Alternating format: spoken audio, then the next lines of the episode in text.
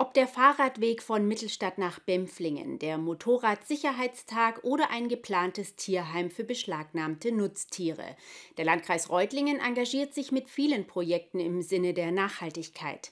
Dabei spielt natürlich auch der Klimaschutz eine große Rolle, aber auch 23 andere nachhaltige Entwicklungsziele.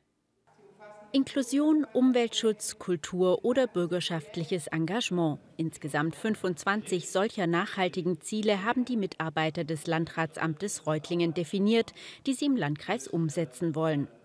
Ja, wir wollen in allen Bereichen nachhaltig sein, sowohl ökologisch, ökonomisch als auch sozial. Und einen nachhaltigen Landkreis macht aus, dass viele Akteurinnen und Akteure mithelfen, Prozesse nachhaltig, dauerhaft äh, und natürlich auch ressourcenschonend äh, zu bewältigen.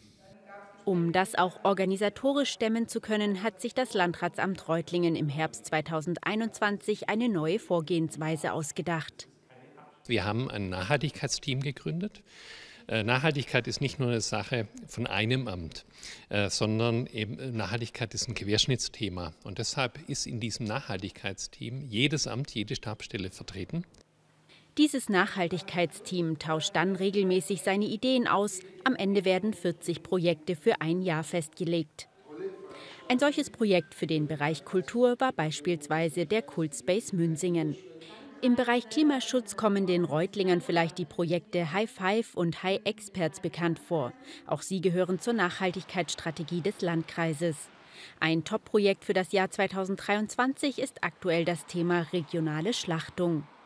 Der Metzinger Schlachthof wurde ja geschlossen und jetzt war die Frage, wie kann man hier in der Region, im Biosphärengebiet und im Landkreis Reutlingen ähm, eine regionale Schlachtung weiter ermöglichen.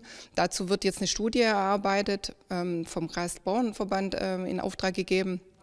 Ein anderes Top-Projekt ist der Nachhaltigkeits- und Klimaschutzwettbewerb mit Jugendlichen.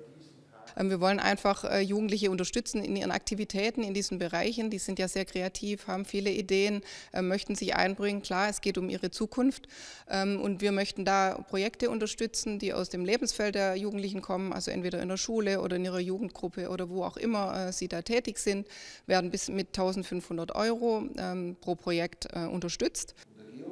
Bewerbungsschluss für dieses Projekt ist übrigens der 12. Mai. Wer sich angesprochen fühlt, kann also gerne noch eine Klimaschutzidee einreichen.